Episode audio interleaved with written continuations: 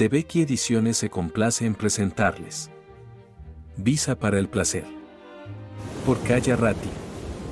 Para muchos occidentales, el Kama Sutra es un libro pornográfico.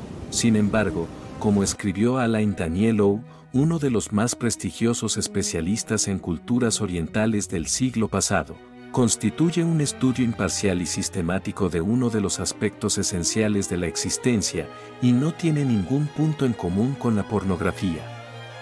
El Kama Sutra es, ante todo, una representación del arte de vivir del ciudadano civilizado y refinado que completa, en el ámbito del amor, el erotismo y los placeres de la vida, otros dos tratados paralelos, que son el Arthasastra, que versa sobre política y economía, y el Dharma Sastra, que trata de la moral y a los que siempre hace referencia. El erotismo es, sobre todo, la búsqueda del placer, y las técnicas eróticas tienen como objetivo alcanzar el paroxismo al que las Upanishad otorgan el valor de una percepción en la línea del estado divino, que es una voluptuosidad infinita. Si desea conocer más sobre la visa para el placer, puede encontrar el libro en la presente plataforma.